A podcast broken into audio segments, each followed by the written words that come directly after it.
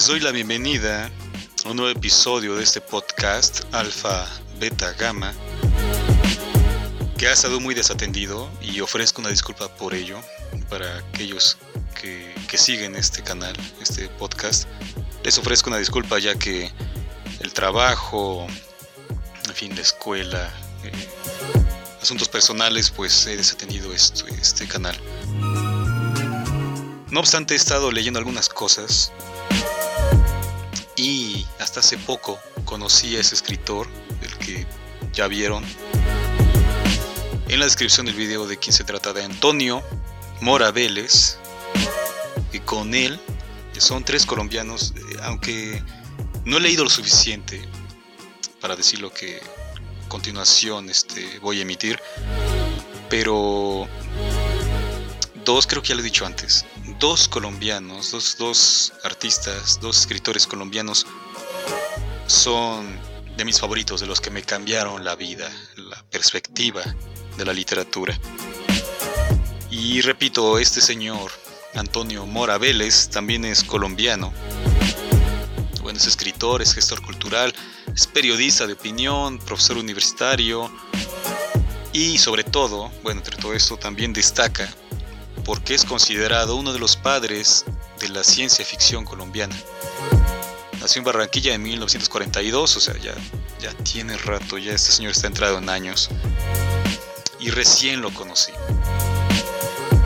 Recién lo conocí y con un cuento extraordinario que es el que vamos a leer hoy.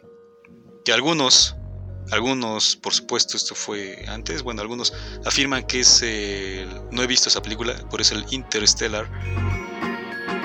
Pero colombiano, en español, ¿eh? latinoamericano.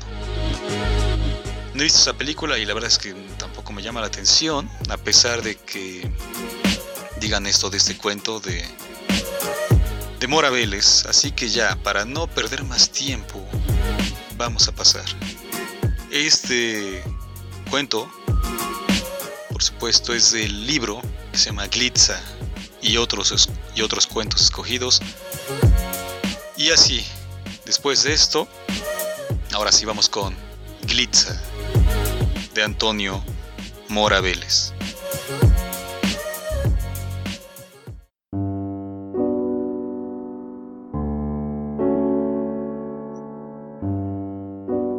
Glitza estaba sentada en su reclinomática, esperando las noticias del cosmódromo de Libia, en el Sahara. Miraba ansiosa cada instante el mediófono, deseosa de contemplar las manos en alto de su amado, despidiéndose para siempre. Más que un torbellino, su cerebro era un tornado de emociones y de ideas. Por sus mejillas resbalaban lágrimas de angustia que se coloreaban con la luz multicolor alternada de la lámpara de noche de su sillón electromecánico. Habían transcurrido pocos minutos, quince tal vez, antes de que la pantalla se iluminara. Quince minutos, durante los cuales Glitza repasó la historia de sus relaciones con Vernon. Desde cuando lo conoció en la sala de centrifugación de la Academia del Espacio, hasta el día en el que él pidió, delante de sus compañeros astronautas, con ocasión de la fiesta de grado justamente, que lo acompañara por el resto de su vida. Recordó las sonrisas que los demás graduados al escuchar la fórmula empleada por Vernon, quiero que seas mi compañera y que me acompañes siempre. Y se sonrieron porque ella no era astronauta, era doctora en genética dos profesiones de áreas operativas diferentes cuyo ejercicio no les iba a permitir mayor tiempo juntos. La regla general era que los matrimonios se concertaban entre parejas con profesionales iguales o complementarios. Pero Glitza pensaba de otra manera.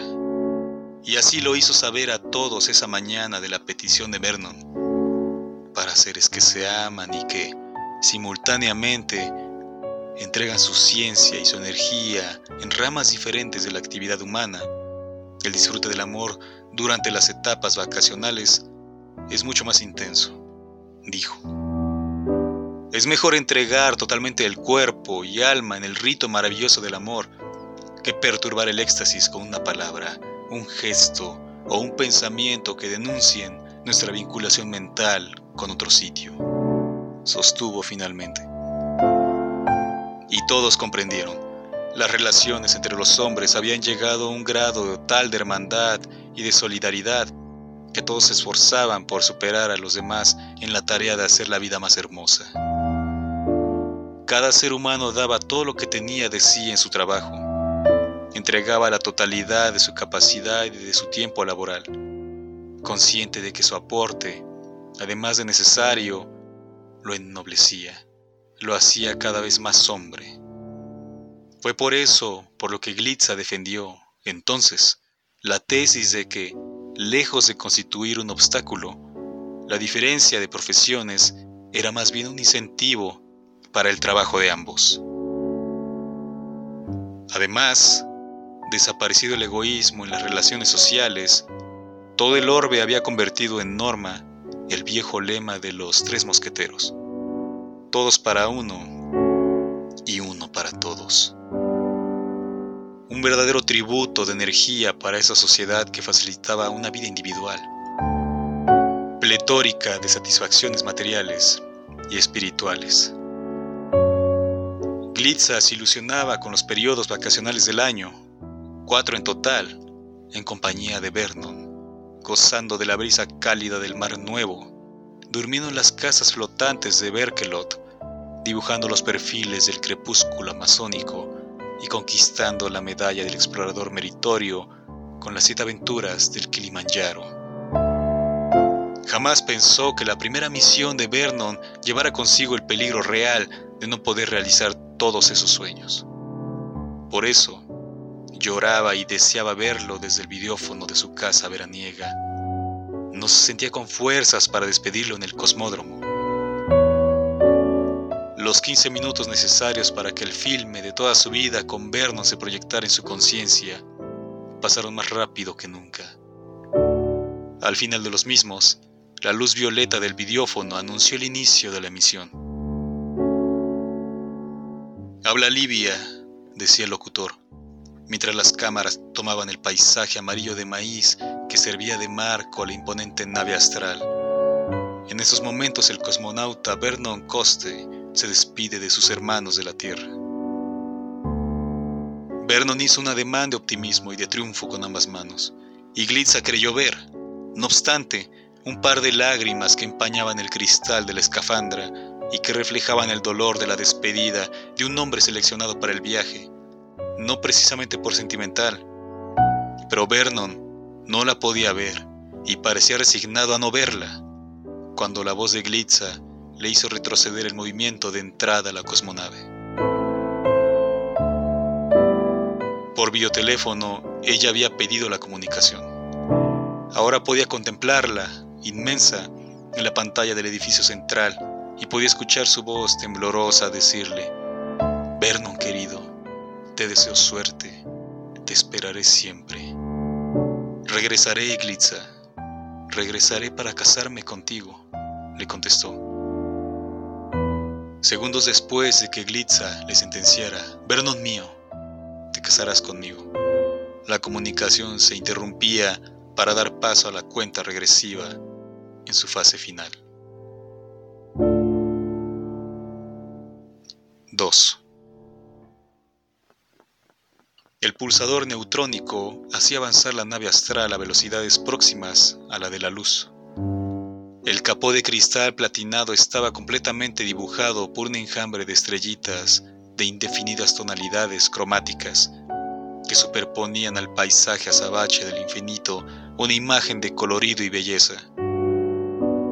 Tal enjambre era producido por la fricción de las partículas de gas y polvo en las condiciones de una nave ya próxima al rojo blanco de la conversión lumínica.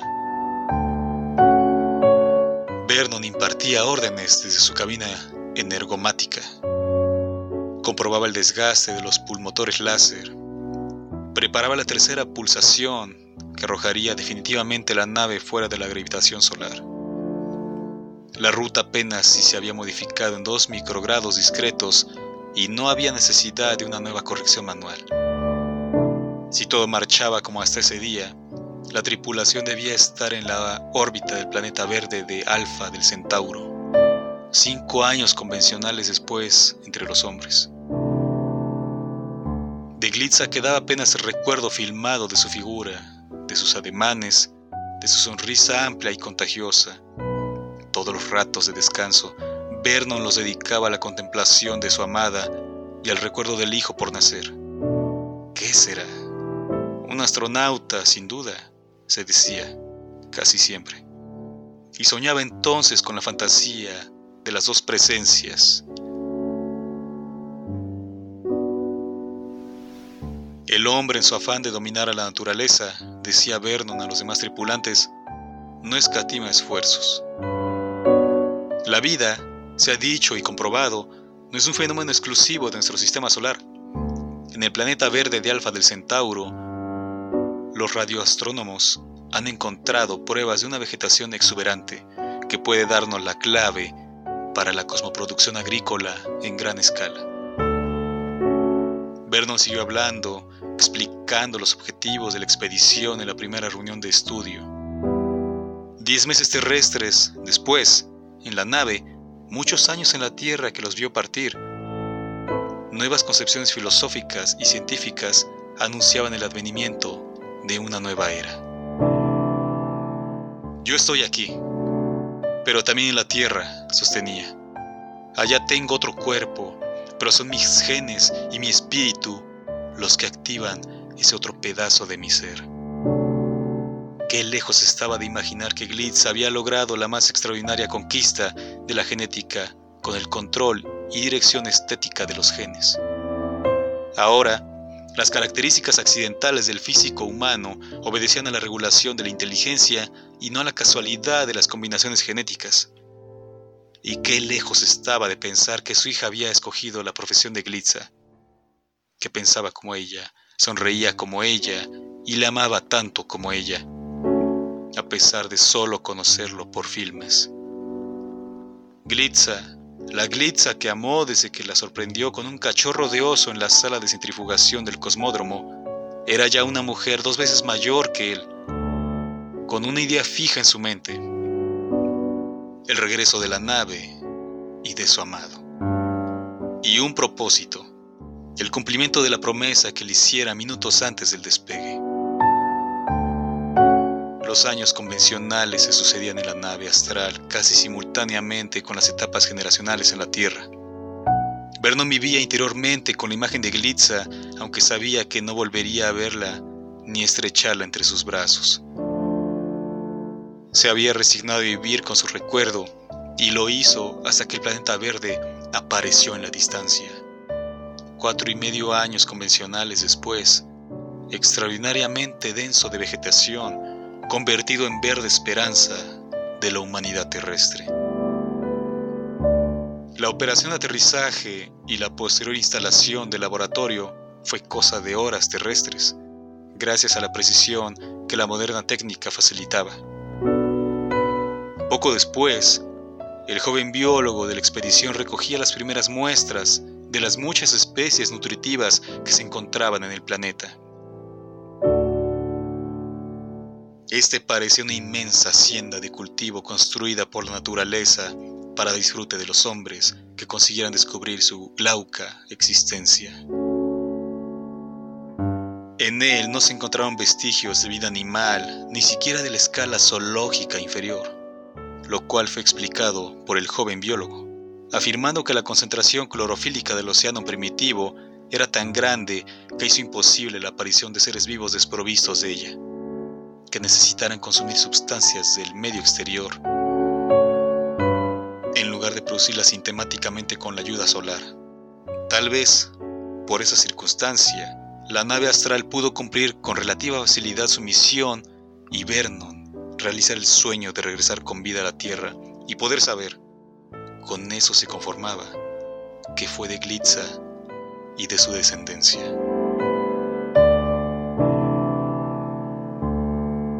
Tres. La inercia parabólica cortaba la distancia cada vez más.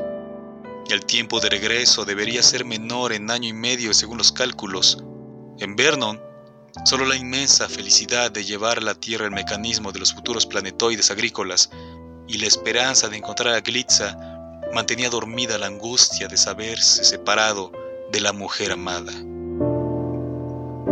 ¿Por qué? En contravía del conocimiento científico, en lo más profundo de sus sentimientos había siempre una esperanza. La esperanza de que Einstein se hubiera equivocado. La esperanza de un movimiento espacial complejo que compensara la relativa lentitud del movimiento terráqueo en torno a su estrella la terrestre esperanza de que hablara Neruda, elaborada como si fuera un duro pan, para acompañar al hombre en todas sus dudas. Y estaba Vernon tan completamente enamorado de su esperanza que perdía por completo la noción del tiempo frente a los filmes desgastados que le complementaban espiritualmente el viaje de regreso. Con la misma intensidad de pensamiento con que deseó el éxito de la empresa, Ahora deseaba convertir en realidad el sueño de volver al lado de Glitza. Más que la inercia parabólica, ahora era la fuerza de sus sentimientos la que devoraba las distancias y acercaba al astral a la tierra que la vio partir 150 años atrás. Las estaciones ecuatoriales de rastreo habían detectado las primeras señales hertzianas de la legendaria nave. En la Tierra todo era expectativa y emoción, en especial en el corazón de una linda joven de 20 años, estudiante de último año de la Academia del Espacio, que aguardaba ansiosa la aparición del astral en los cielos de América. A los pocos días de ser detectada, la nave astral, de líneas aerodinámicas anacrónicas, pero admirada por todos, tomó pista en el cosmódromo de Arizona. Millares de personas observaron entonces la aparición de los cosmonautas de ayer una vez abierta la escotilla. Y escucharon también el diálogo del comandante con la joven cadete que se acercaba a recibirlo. ¡Glitza! exclamó al verla sonriente, con la misma sonrisa de siempre y el mismo movimiento de cabeza. Llevaba un ramo de flores, caliotas de Marte y un brazalete de oro venusino que le hizo recordar a Vernon la tarde en que la conoció en el parque Konstantin Tiolkovsky de la ciudad Cosmódromo de Libia. No soy la Glitza que usted supone. Soy descendiente en la octava generación de ella, le contestó, al tiempo que le entregaba las flores y le estampaba un beso en la mejilla. Pero si eres igual a Glitza, insistió Vernon y la tomó por los hombros. Gracias a la genética dirigida, le repuso la joven cadete. Pero, ¿cómo? Todo es obra del amor, del más grande y universal de los sentimientos de la evolución. Por él pudo la glitza que usted amó revolucionar la ciencia de los genes con el propósito de cumplir una promesa. ¿La recuerda usted? Sí, ya lo creo que la recuerdo. Me dijo entonces, Vernon mío, te casarás conmigo. Vernon se quedó un rato pensativo, ahondando en sus recuerdos, revolviendo imágenes del pasado. Después le preguntó, entonces, tú, ¿cómo te llamas? Me llamo Glitza, como mi madre y mi abuela, como Glitza quiso que nos llamáramos todas. Los ojos de Vernon se empañaron, igual que en la tarde de la despedida en Libia, y por sobre la gritería de los asistentes dijo dulcemente a la joven Glitza, Sabes, no habrá una segunda despedida.